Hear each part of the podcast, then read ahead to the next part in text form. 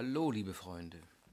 Wir sind heute schon in der 75. Episode des Podcasts Astrologische Psychologie. Und ähm, tja, ähm, ungewöhnliche Zeiten, so befasse ich mich mit etwas Ungewöhnlichem.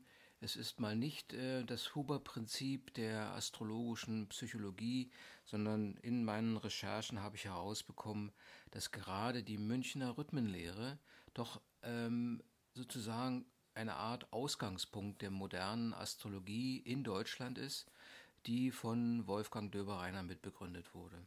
Er hat eine Menge Veröffentlichungen gemacht und ich habe mir jetzt mal die ähm, ähm, ein paar ein bisschen Literatur besorgt und zwar astrologisches Lehr- und Übungsbuch. Das sind sechs, sechs äh, ziemlich dicke Bände, die sozusagen Mitschriften von Seminaren sind.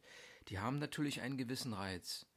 Wenn man jetzt astrologische Bücher sieht, die sind immer sehr auf den Kunden zugeschnitten. Ne? Es gibt ja von ihm zum Beispiel auch das Buch Der Wandel des Lebens im Tierkreis, wo er ähm, einzelne Horoskope nochmal beschreibt ähm, und zusammenfasst. Seine Veröffentlichung, die er mal, weiß ich, in den 80er oder 90er Jahren zum, ähm, zum Horoskop gemacht hat mit dem Heine Verlag, sehr populärwissenschaftlich. Aber der Punkt ist nicht, dass es populärwissenschaftlich ist, sondern damit es verstanden wird und damit viele Menschen sich wiederfinden können, ist es eben sehr allgemein gehalten. Ähm, in, diesen, in diesen Heften zu den ähm, Lehr- und ähm, Übungsbüchern sozusagen darstellt er mehr die, wie so der Gedanke entsteht, also wie sein System entstanden ist, mit im Dialog mit Schülern. Und ich muss zugeben, das ist sehr, ähm, ist teilweise philosophisch. Ich würde fast sagen, man könnte es philosophische Astrologie nennen. Ähm, aber lass uns einfach mal einsteigen. Mal sehen, wie weit wir kommen. Ne? Ähm, wenn man jetzt mal die grafischen Ent, ähm, Elemente des äh, Horoskops sich betrachtet, fallen zuerst die Planeten auf. Die Planeten sind natürlich das A und O, sind das einzig Sichtbare letztendlich. Ähm, alles andere sind äh, intellektuelle Konstrukte. Tierkreiszeichen sind ähm, an den Himmel projizierte Mythologien, sage ich einmal, äh, wo mehr oder weniger willkürlich die Sterne miteinander verbunden sind und der eine oder andere kann darin auch Figuren erkennen.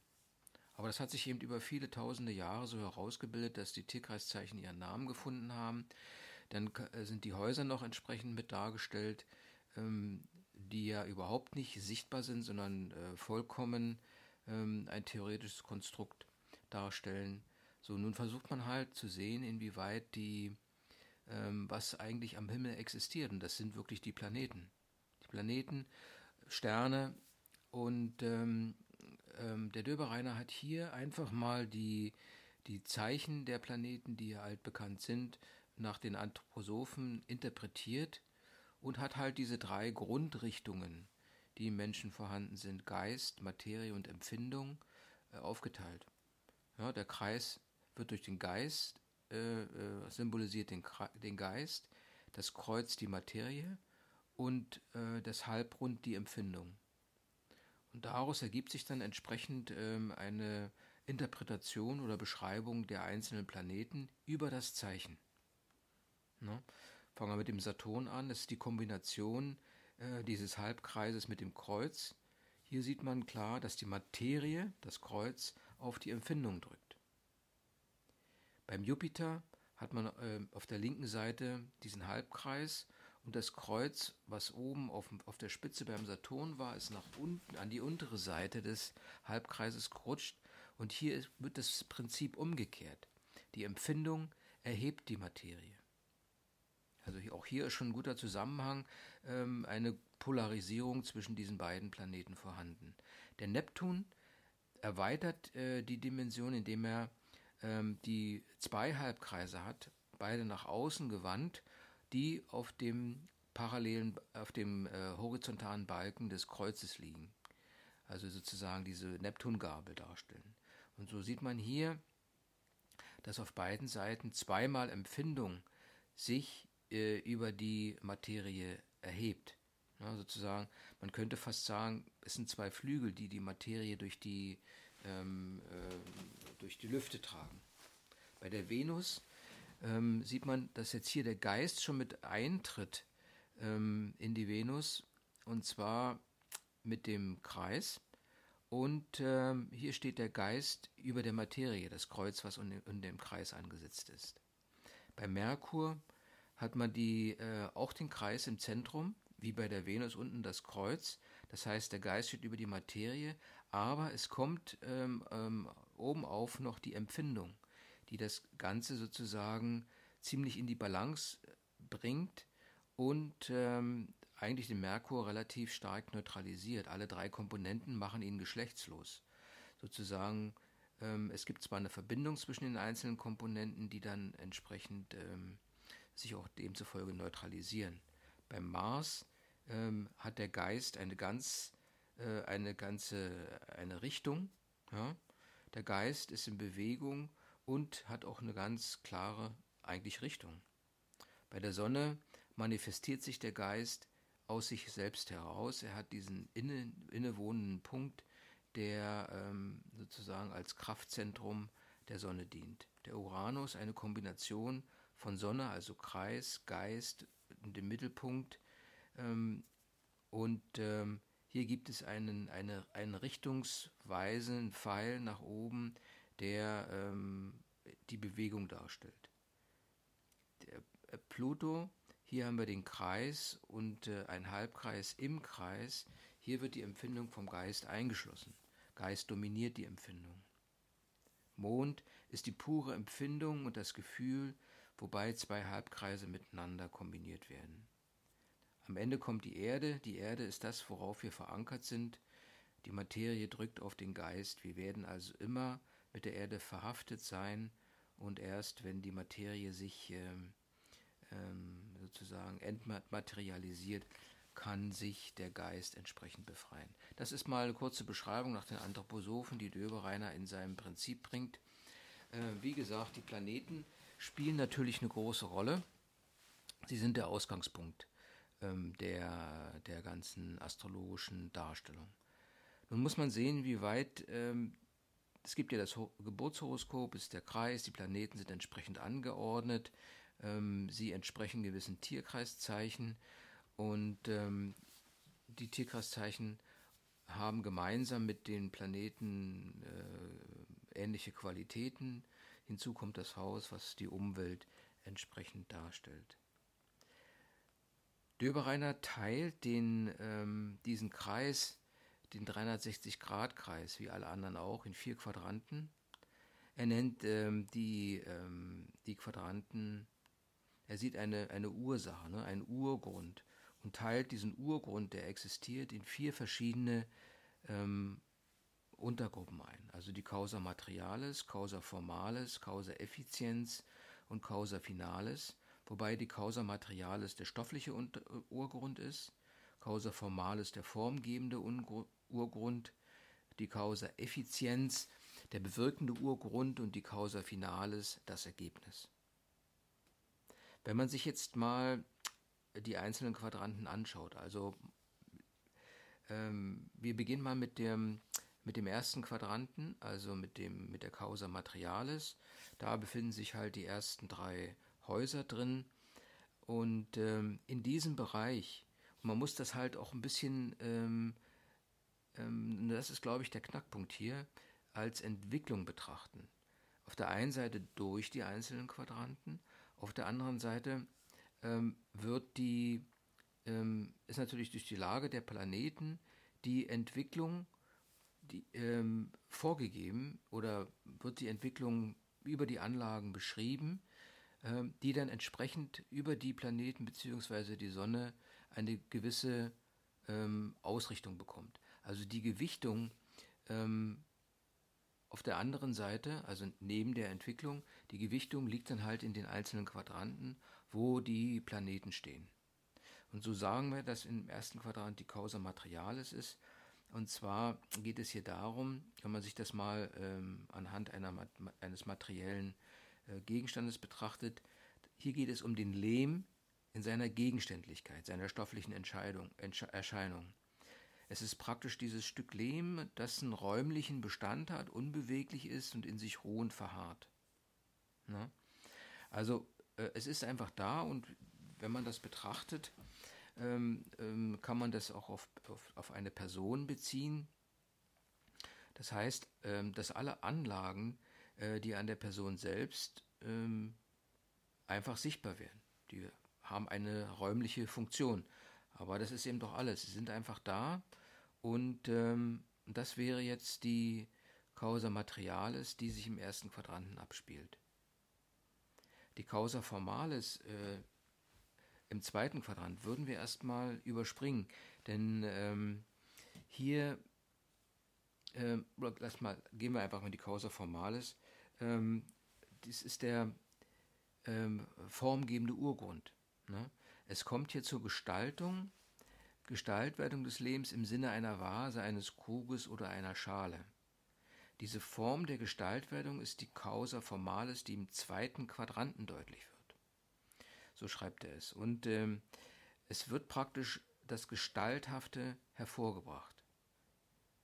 Das heißt also, wenn man das wieder auf eine Person bezieht, dass alle Anlagen, die durch die Person ähm, ähm, sich ausdrücken können, als Gebärde oder Gebaren sichtbar werden. Also das wäre der Ausdruck, den, den die Person bringt. Das ist die Causa Formalis. Aber damit es dazu kommt, damit, es, damit äh, die Causa Materialis und die Causa Formalis zusammenkommen, muss es halt äh, die Causa Effizienz geben. Ähm, diese Causa Effizienz äh, bedeutet, dass ähm, der Lehm, dem Lehm dieser, dieser, diesem materiellen Urstoff, Urgrund, stofflichen Urgrund schon etwas anhaftet. Ne? Wir haben es ja oft gesehen, dass ähm, das ist gerade diese künstlerische Komponente bei in der Münchner Rhythmenlehre, wenn man von der Grundlage ausgeht, dass die Bildhauer einfach in den Steinbruch gefahren sind und gesagt haben, dieses Stück auf Marmor, das möchte ich gern haben. Und da sieht er halt schon die Figur drin, sieht, wie er aus diesem Stein äh, die Figur herausarbeiten kann. Es gibt also im stofflichen, im stofflichen Urgrund schon eine gewisse, einen gewissen Ansatz. Und so ist es auch genauso mit dem Lehm. Ähm, diese sogenannte Causa Effizienz, die, der bewirkende Grund, der mit drin ist, der bewirkt, dass aus dem Lehm irgendwann eine Vase, ein Krug oder eine Schale werden kann. Also das kann bedeutet, dass diesem Lehm eine Möglichkeit äh, anhaftet, ähm, zu diesen Dingen zu werden, zu diesem Ergebnis zu werden. Auf das Ergebnis kommen wir gleich noch zurück.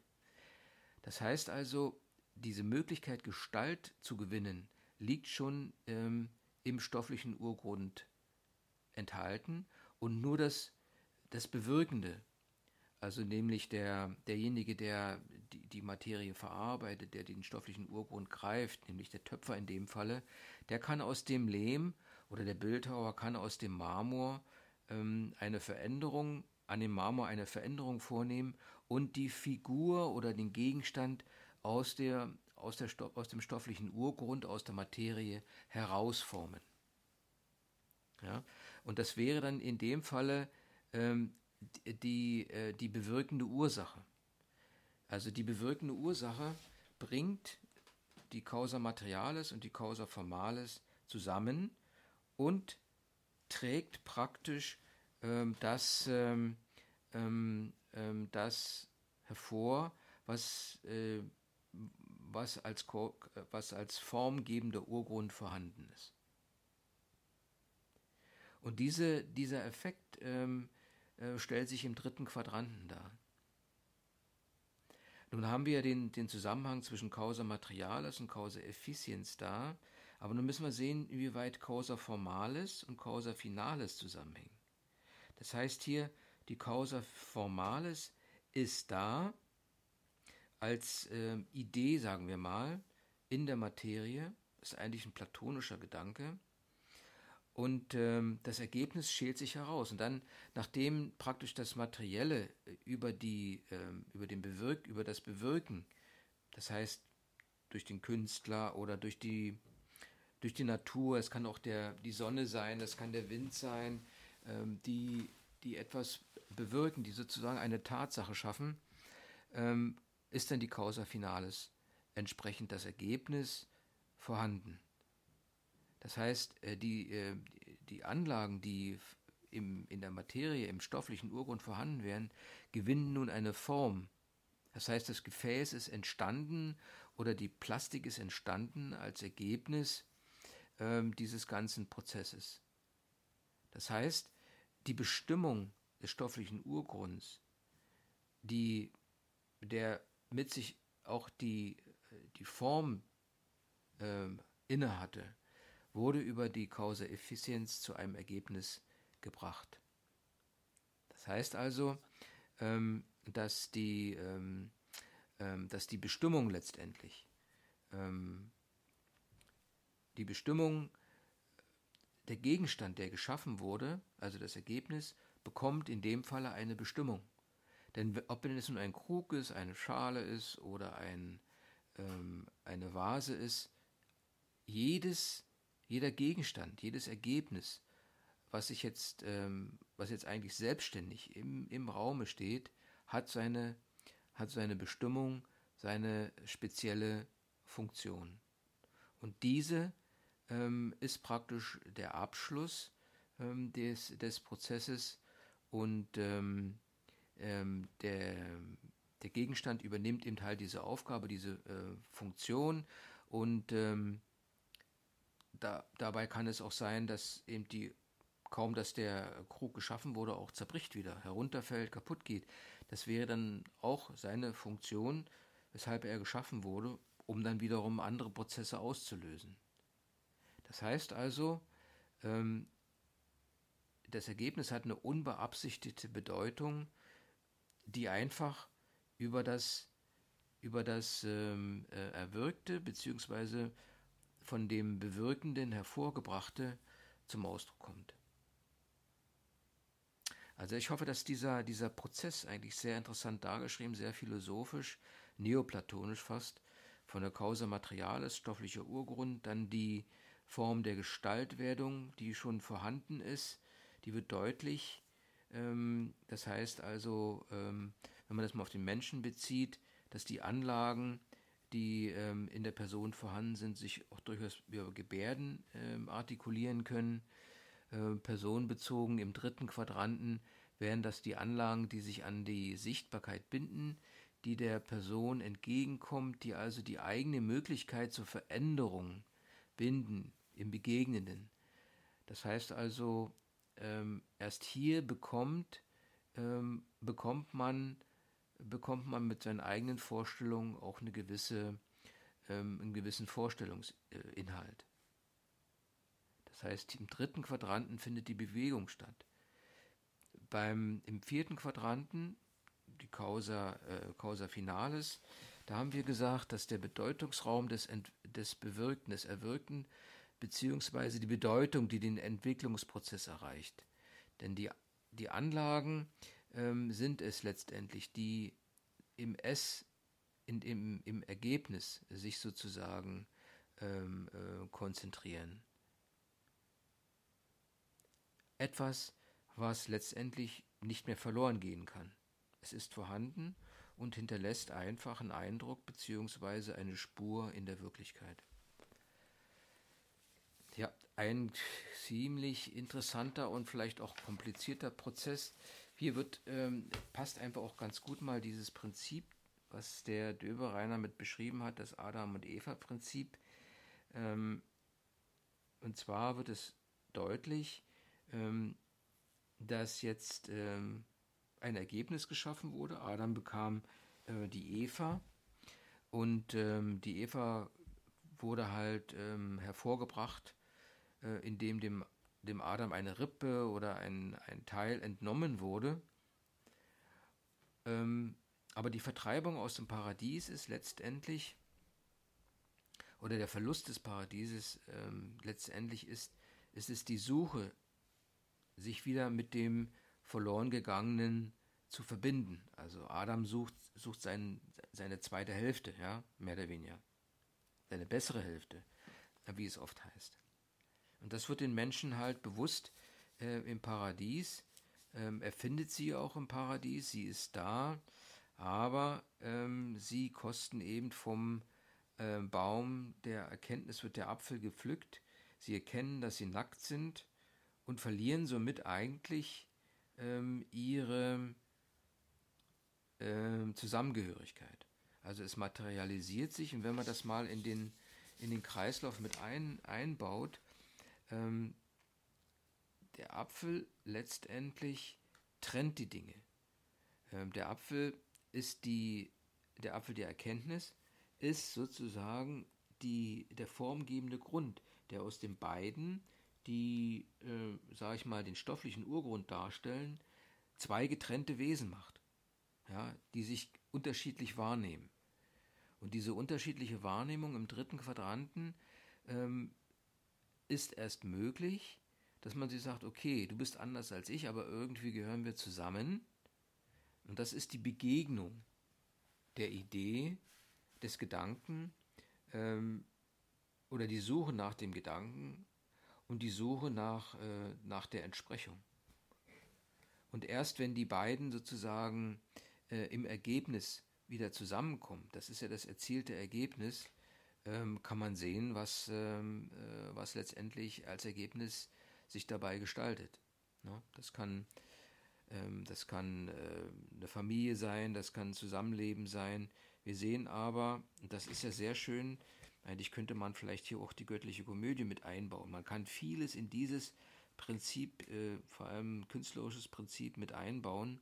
Es ist eine Reise, eine Reise durch die, ähm, hier durch die Galaxis, ja, wir sprechen ja vom, vom Weltall, vom, von der Astrologie, ähm, und in der göttlichen Komödie ist es eben äh, die Reise vom, vom Fegefeuer ähm, über die Hölle zum, äh, zum Paradies letztendlich. Und hier trifft eben Dante auf seine vergöttlichte ähm, ähm, Beatri Beat äh, Beatrice. Ja, und das ist das Adam- und Eva-Prinzip, bloß modern aufgesetzt durch Dante. Okay, also man kann man wirklich viel philosophieren, ähm, aber im Endeffekt ist es ähm, die Vertreibung aus dem Paradies, die durch die ähm, Erkenntnis verursacht wird, dass es unterschiedliche Wesen gibt, die sich auf der einen Seite unterscheiden, aber doch wieder anziehen. Ähm, erst diese, diese Trennung lässt das Gefühl entstehen, dass, dass etwas fehlt, dass also die Vollständigkeit verloren gegangen ist. Ja? Und, ähm, und hier gelingt es dem Menschen, und das ist die Grundlage der Erkenntnis, gelingt es dem Menschen, Subjekt und Objekt zu trennen. Also ich kann über meine nicht Selbstwahrnehmung, sondern über die Wahrnehmung des Anders, anderen feststehen, dass es mich gibt, nämlich den, denjenigen, der wahrnimmt, und dass es den anderen gibt, ein Objekt. So was gleichwertig ist letztendlich, nur anders aussieht oder ähnliches. Ne? Und diese, diese Begegnung zwischen Subjekt und Objekt findet halt im dritten Quadranten statt. Das heißt, man versucht die Anderheit zu begreifen ähm, und, ähm, und in diesem Prozess kommt es eben halt zur Auseinandersetzung mit dem anderen. Wenn man jetzt mal ähm, diese, diese Quadranten ähm, wir haben das jetzt beschrieben als statische, äh, als statische Situationen. Ähm, das heißt, ähm, was jetzt beschrieben ist, die Causa Materialis, Formales, Effizienz und äh, Finales.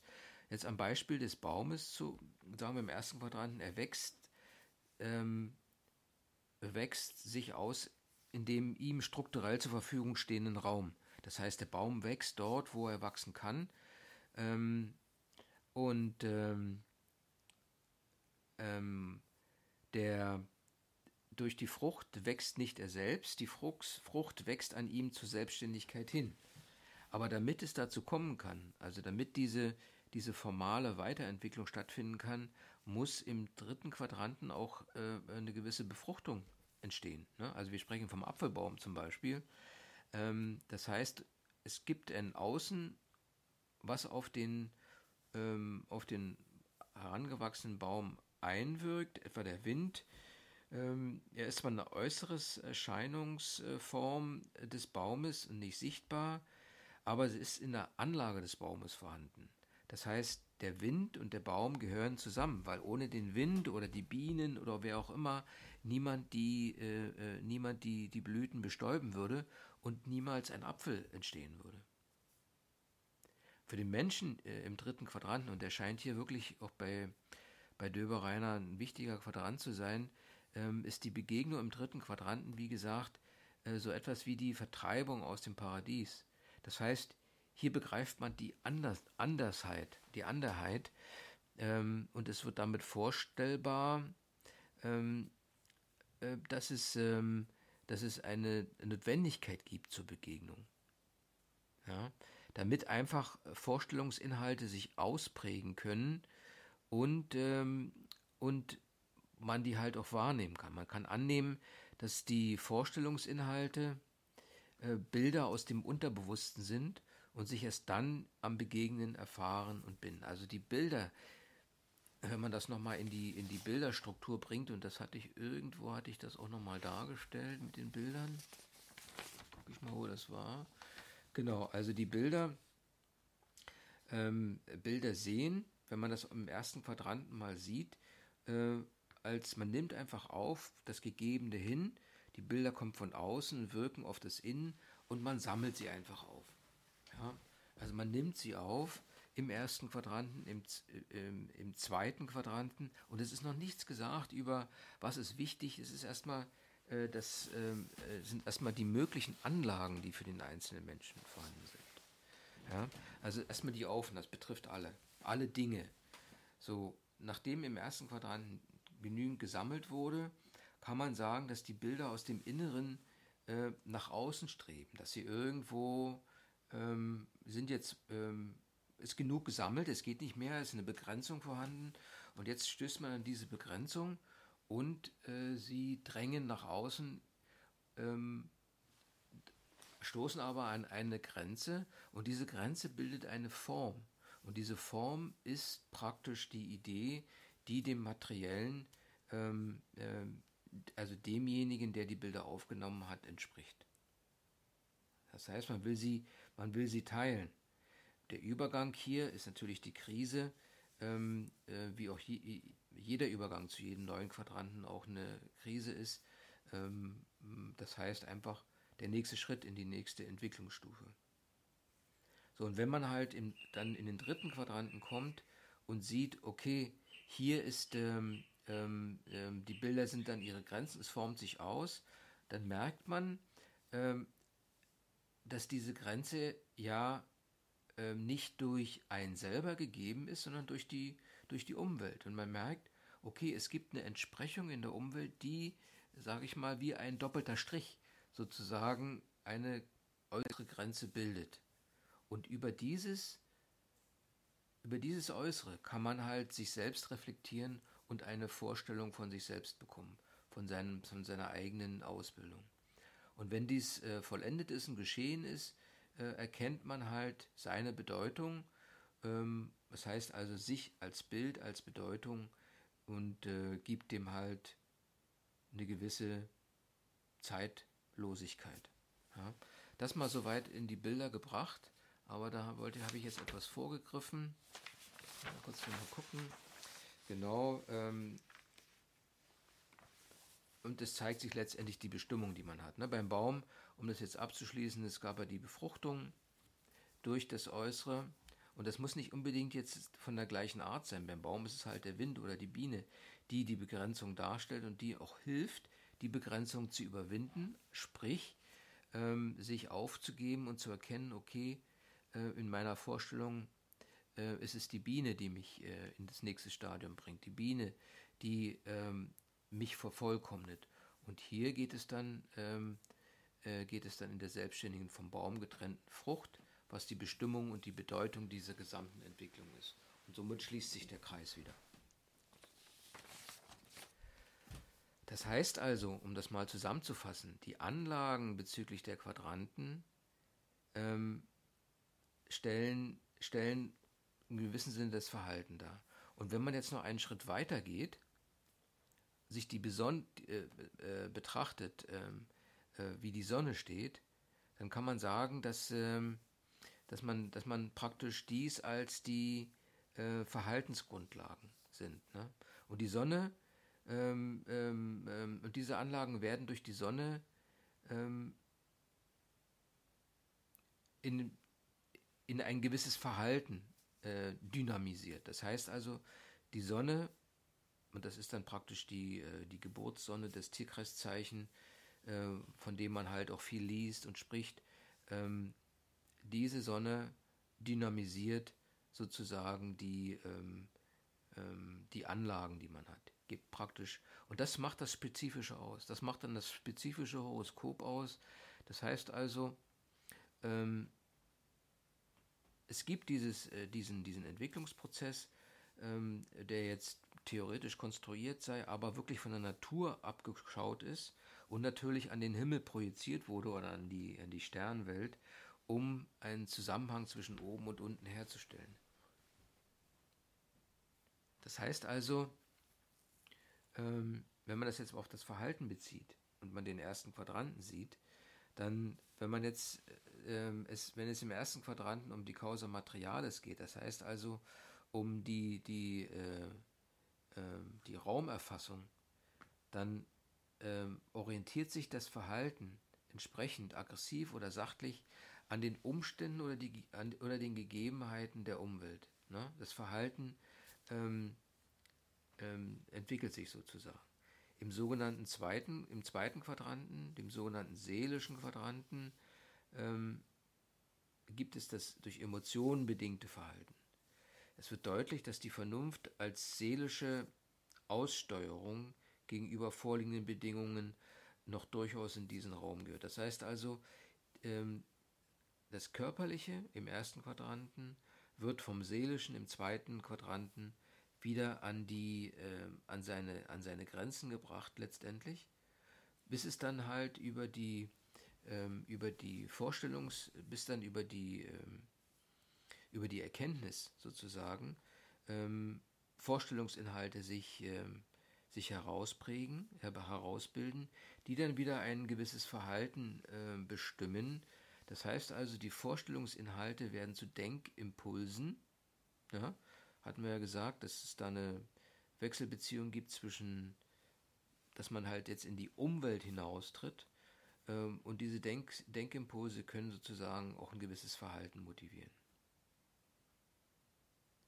Und im, ähm, ähm, während im dritten Quadranten da wirklich ähm, erst, wo es um die Stabilisierung geht, um, den, um die Erkenntnis geht, ähm, um die Verarbeitung der Erkenntnis geht, um eine feine Auszeichnung oder Bezeichnung, Beschreibung ähm, der Vorstellungsinhalte, ähm, geht es dann im, im, vierten Quadranten darum, dass das Verhalten nicht mehr in der Notwendigkeit der Person begründet ist. Man erkennt also, äh, es verschiebt sich das Gleichgewicht jetzt mehr wieder äh, zurück ins Ich, wo derjenige merkt, okay, ähm, es gibt eine Grenze nach außen, ich muss, ich muss das Notwendige in, in mir selbst suchen. Ja? Ähm, und so geht eigentlich, ähm, geht man wieder auf den Punkt zurück, ähm, von dem man ausgegangen ist. Wenn man verstanden hat, dass äh, alles geht von, dem, von einer Stelle aus und äh, kehrt wieder zu dieser Stelle zurück. Das ist der sogenannte Zyklus im Leben, und wir hatten schon darauf hingewiesen, dass die Sonne dort eine wichtige Rolle spielt. Ähm, und ähm, aber zuvor wollen wir noch mal sehen, ähm, wie das Grundschema aussieht. Und zwar haben wir hier die, ähm, die, die Quadranten natürlich, ähm, aber die Quadranten selbst werden nochmal in drei Häuser unterteilt. Und da gibt es ein Grundschema. Im ersten Haus zeigt sich das Grundsätzliche des Quadranten, also das Grundsätzliche des, äh, der, der Materie, der Form, der Wirkung und des Ergebnisses. Im zweiten Haus zeigt sich die Art, wie sich äh, das dann zusammensetzt. Und im dritten Haus des jeweiligen Quadranten zeigt sich die Funktion, die sich aus, der, ähm, aus, dem, aus, der Zusammen aus dem Zusammenhang ähm, aus der Auswirkung der vorhergehenden Häuser ergibt. Ja, das ist dann praktisch die, ähm, das äh, materielle, beziehungsweise, wenn man das so wollte, äh, könnte man sagen, das kardinale, fixe und äh, veränderliche Haus im, im Quadranten. Das heißt also, wenn man jetzt zum Beispiel mal ähm, dieses Schema darstellt anhand des Holzes im ersten Quadranten, das heißt also, das Holz ist im ersten Haus einfach zeigt seine Räumlichkeit, im zweiten Haus geht es um die, den organischen Zusammenhang des Holzes, also um, um das, was das Innerste zusammenhält, beziehungsweise was dem, dem Holz die Form gibt letztendlich. Ähm, und dann äh, im dritten Haus wäre das dann praktisch die Funktion im Raum, also wie äh, welche physikalischen Parameter letztendlich ähm, über, das, über, das, äh, über das Materielle, also die reine Erscheinung und ähm, die da, damit zusammenhängende Formgebung, wie sie sich entsprechend in den Raum ausdehnt. Das heißt also, ähm, es gibt, und das ist jetzt mal der Einstieg in die, in die, ähm, in die Verhaltensformen, die von der Sonne dynamisiert werden, das heißt die Anlagen, die von der Sonne dynamisiert werden. Und zwar, es gibt, wie wir gesehen haben, abgrenzbare Entwicklungsphasen. Und ähm, wenn man jetzt die Quadranten jeweils in drei Häuser nochmal unterteilt, dann gibt es insgesamt zwölf Entwicklungsstände, Stufen. Und das ist so eine Art hierarchisches Muster, auf dem jedes abgrenz, jeder abgrenzbare Organismus oder jedes Objekt aufgebaut ist. Das heißt, es ist auch ein Muster der Reihenfolge und äh, jeder Organismus entwickelt sich nach diesem Programm. Der einzige, das ist praktisch die, der, äh, der Kreislauf. Der Kreislauf, so wie er äh, immer wieder dargestellt wird. Aber fragt man sich natürlich, okay, dann wären ja alle gleich. Aber es gibt ähm, ähm, Entwicklungsstände, die jeweils etwas dominanter sind. Das heißt, die besonders hervorgehoben sind. Und das zeigt sich dann daran, äh, wie jetzt die Planeten bzw. die Sonne in, diesem, in, diesem, in dieser Grundstruktur aufgeteilt sind, verteilt sind. Das heißt also, dass die Verteilung der Planeten in diesem Grundmuster oder in dieser Struktur auch eine ganz spezifische Anlagesituation aufzeigt. Und das ist das Anlagemodell, ähm, das dann auch entsprechend äh, in seiner Bewegung verfolgt werden kann, in seiner Entwicklung letztendlich verfolgt werden kann. Ja? Also erst die Planeten geben dieser, äh, diesem Konstrukt, was sozusagen von der Erde an den Himmel projiziert wurde, eine äh, ganz persönliche und spezifische Dimension. Ja, und so sind jetzt die, äh, wenn man jetzt nochmal die ähm, die einzelnen äh, Quadranten in Häuser unterteilt. Ähm, da kann man dann sagen, im ersten Quadranten ist es wirklich im ersten Haus die Energie, der Energiezustand, der vorhanden ist. Dann kommt es im zweiten Haus zur Vergegenständlichung, das heißt also zur Verdichtung dieser Energie und es ordnet sich und organisiert sich als, als materielles, als, als Substanz sozusagen. Wenn dies gelungen ist und abgeschlossen ist, geht es in die Vergegenständlichung. Das heißt, das Vergegenständliche, Vergegenständlichte, was eine gewisse Funktion im umgebenden Raum bekommt. Dann gehen wir in den, in den zweiten Quadranten. Hier kommt dann halt äh, die, ähm, ähm, das, das Grundsätzliche hinzu, also die Causa, Causa Formalis, Haus 4, 5, 6 und ähm, das Seelische, das heißt, es wird äh, das Wesensausdruckspotenzial entsprechend äh, definiert und das Seelische ähm, artikuliert sich in unbewussten Bildern und es wird äh, etwas herausgedrückt. Gedrückt, ne? Also ähm, heraus aus, der, aus dem Materiellen herausgebracht. Das heißt, es ist eine seelische Identifizierung und zwar eine innere Übereinstimmung mit dem Nahen und Nächsten auch im Sinne einer inneren Herkunft. Ja, das ist das seelische Prinzip, was in dieser Materie steckt.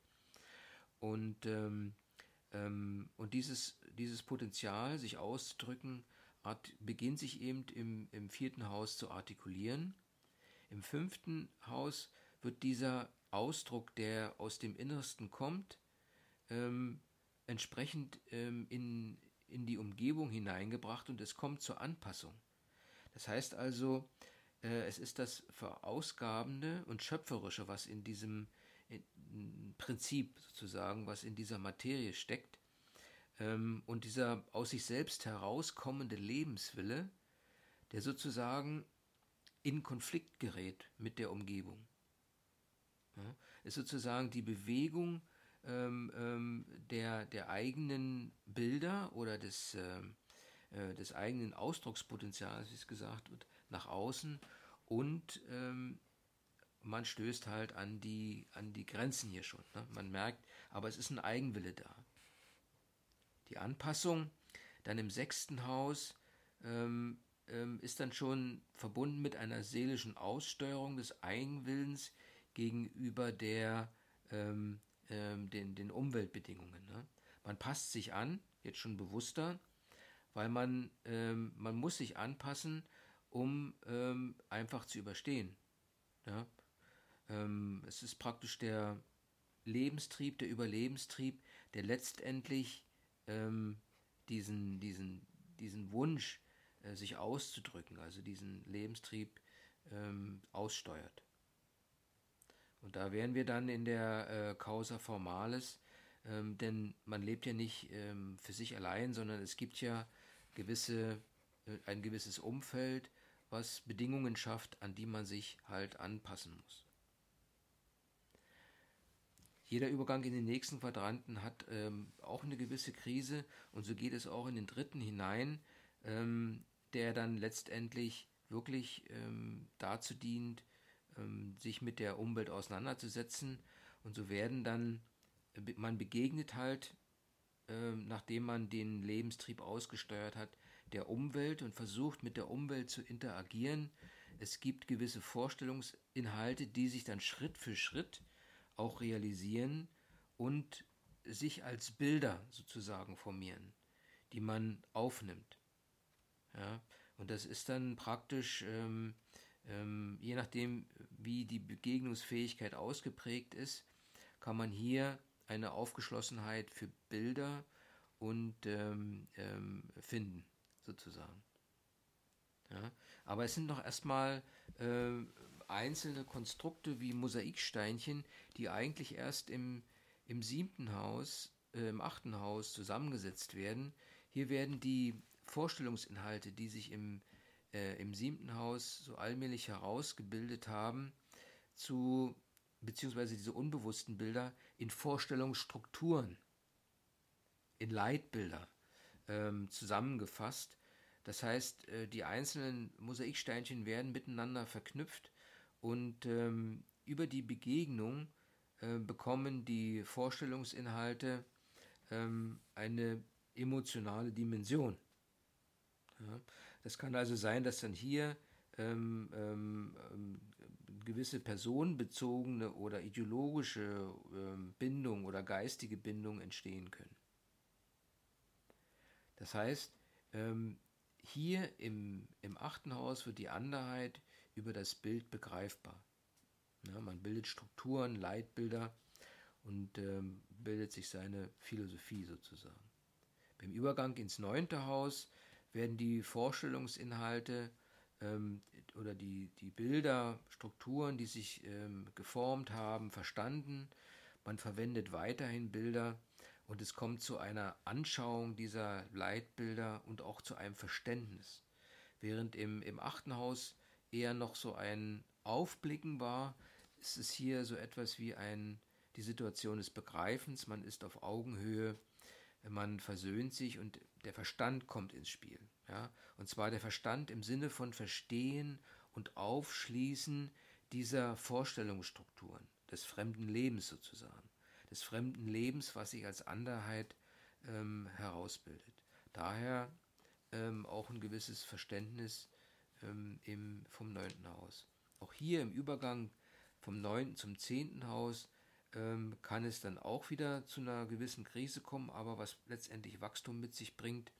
Das heißt also, dass das Hervorgebrachte ähm, was jetzt einfach verstanden wurde über den, ähm, über die, äh, über das, oder begriffen wurde über den Verstand, dass man hier versteht, okay, hier ist der Platz, wo ich bin, hier habe ich zu tätig zu werden, das wäre praktisch das Feld der Berufung. Das heißt, ähm, es gibt ähm, da hier ähm, außerpersönliche Maßstäbe und Anschauungen, die letztendlich regelnd hier eingreifen. Ja? Man hat jetzt ähm, ähm, die, äh, die, die, die Vorstellungsstrukturen sind in Denkstrukturen umgewandelt und man merkt, man stößt auch mit seinen Denkstrukturen an Grenzen, ähm, in die man sich einordnet oder auch nicht, je nachdem. Man entscheidet das dann letztendlich.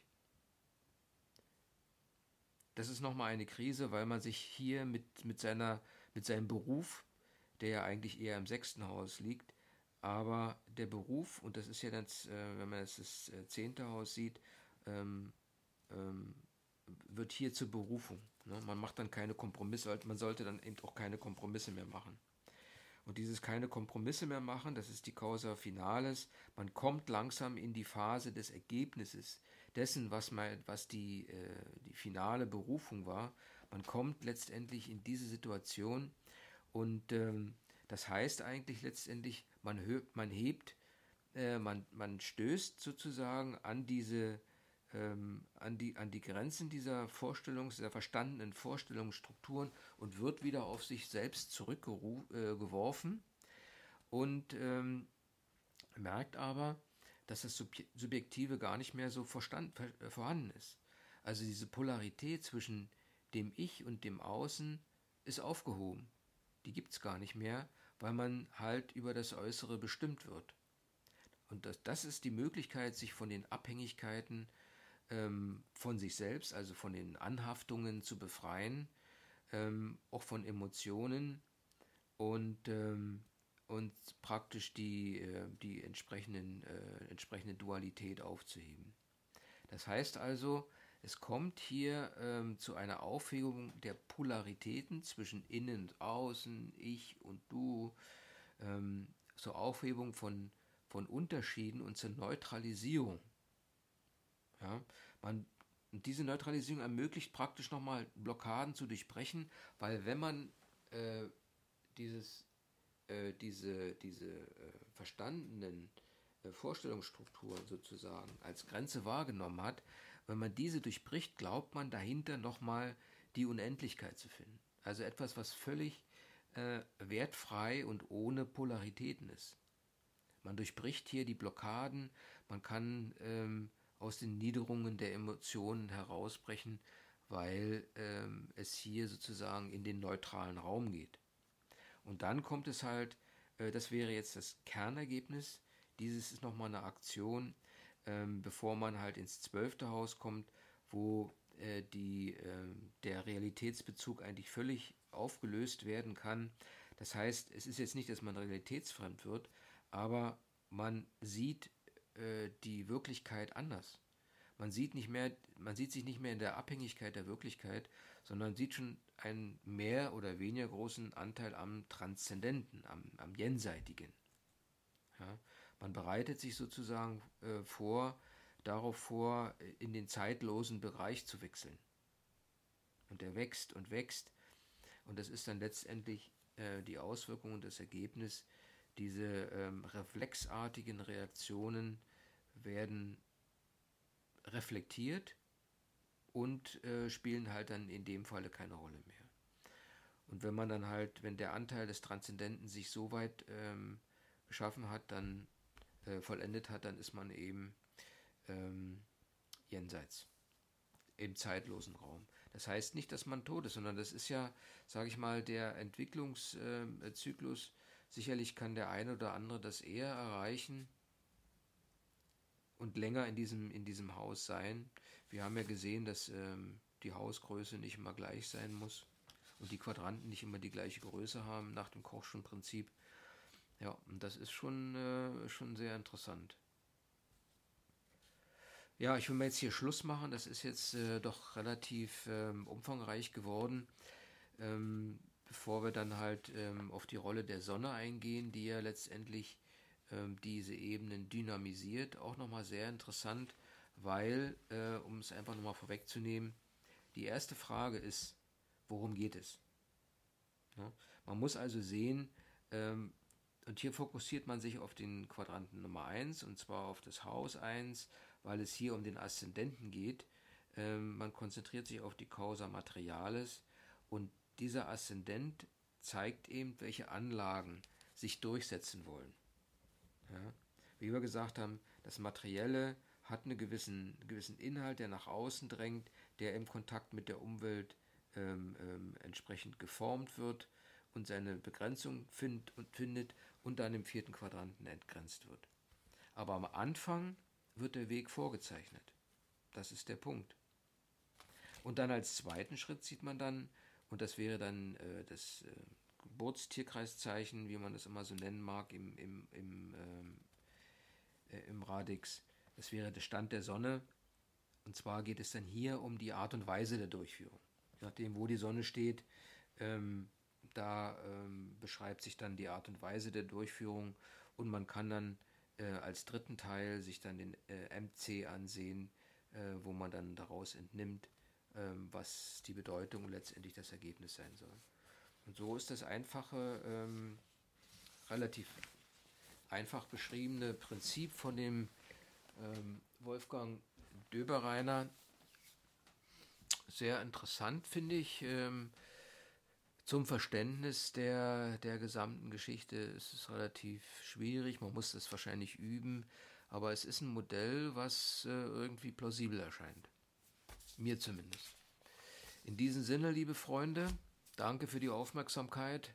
Wir werden das jetzt dann, äh, ich hoffe, dass wir erstmal äh, die Grundlagen für die erste Frage gestellt haben. Wir müssen dann sehen, ähm, äh, wie man den Aszendent sich nochmal beschreibt, welche verschiedenen Möglichkeiten der Aszendent bietet ähm, ähm, und gehen dann im, in der zweiten Episode dieser oder Unterepisode ähm, dieser 75. Folge nochmal darauf ein, wie die Sonne bei der äh, Dynamisierung dieser Anlagen hilft ne? und letztendlich den einzelnen Menschen äh, individualisiert, auch im Kontext mit dem Horoskop. Vielen Dank, Okido, alles Gute. Ja, ich werde wahrscheinlich noch mal eine Episode machen zu Döbereiner. Hier zu dem Thema folgen vielleicht noch mehrere, bevor dann wieder eine Psychologie-Episode äh, kommt. Alles Gute, hab noch einen schönen Tag heute. Dein psychologischer Astrologe oder astrologischer Psychologe, ich weiß es nicht. Man muss einen neuen Begriff finden, wahrscheinlich. Philosophischer Astrologe vielleicht oder astrologischer Philosoph, ich weiß es nicht. Alles Gute.